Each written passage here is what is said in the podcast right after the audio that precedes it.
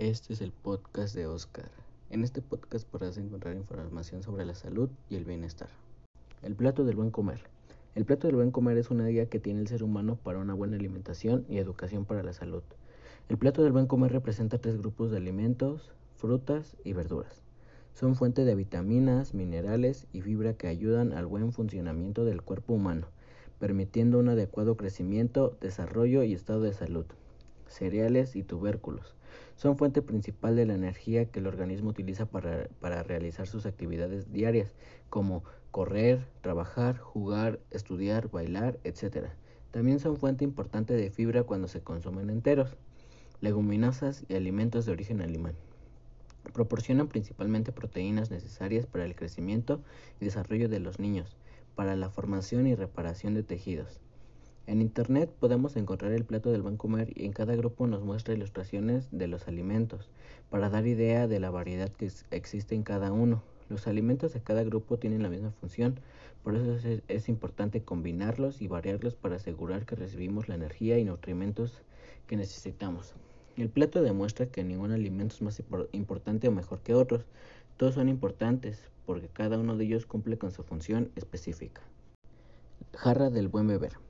La jarra del buen beber, la cual es similar a la pirámide alimenticia, tiene varios niveles, los cuales indican qué bebidas se deben consumir en mayor cantidad y cuáles no.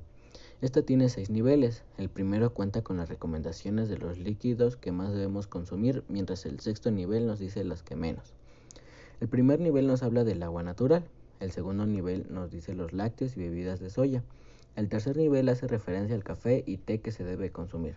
El cuarto nivel habla de bebidas con edulcorantes. El quinto nivel nos menciona alcohol, jugos, leche entera, entre otros. El último nivel hace referencia a las bebidas menos recomendadas. En la jarra del buen beber encontramos las cantidades adecuadas de cada tipo de bebida. Es realmente importante tenerla siempre presente, pues muchas personas no están conscientes del daño que algunas bebidas les pueden llegar a hacer. El ejercicio. El ejercicio físico nos ayuda a perder peso y reduce el riesgo de desarrollar algunas enfermedades. El ejercicio físico regular reduce los riesgos de ciertas enfermedades como obesidad y diabetes. El ejercicio puede ayudar a mantener el cuerpo en un peso saludable.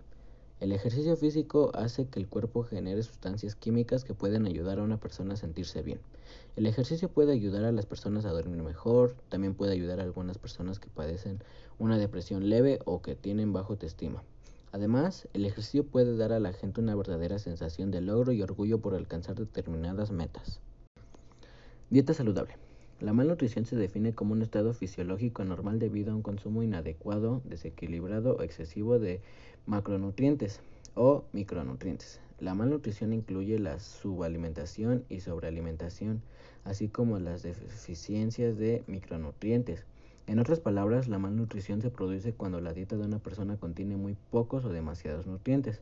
Cualquiera de nosotros puede sufrir malnutrición y no saberlo. Para tener una dieta sana y equilibrada es importante tomar las decisiones correctas, pero a menudo estas decisiones se basan en otros factores además de la nutrición.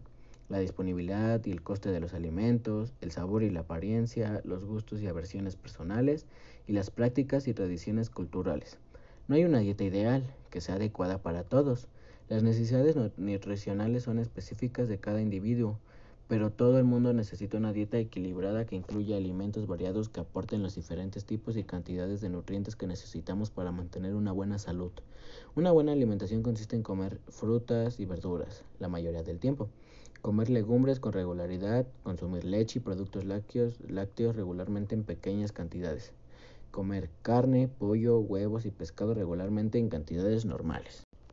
Día de Muertos. El Día de Muertos es una celebración popular mexicana para honrar a los difuntos, donde niños, jóvenes, algunos adultos se disfrazan de su personaje favorito de caricatura, película, serie, etc. Esta celebración se celebra los días 1 de noviembre hasta el 2 de noviembre. El ritual tiene como objeto honrar y celebrar la vida de los antepasados, de los muertos queridos y de los muertos ejemplares. La muerte no representa una esencia, sino una presencia viva. La muerte es un símbolo de la vida que se materializa en el altar ofrecido.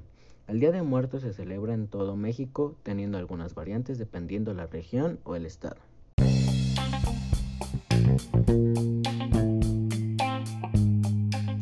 Este es el podcast de Oscar. En este podcast podrás encontrar información sobre la salud y algunas cosas muy importantes.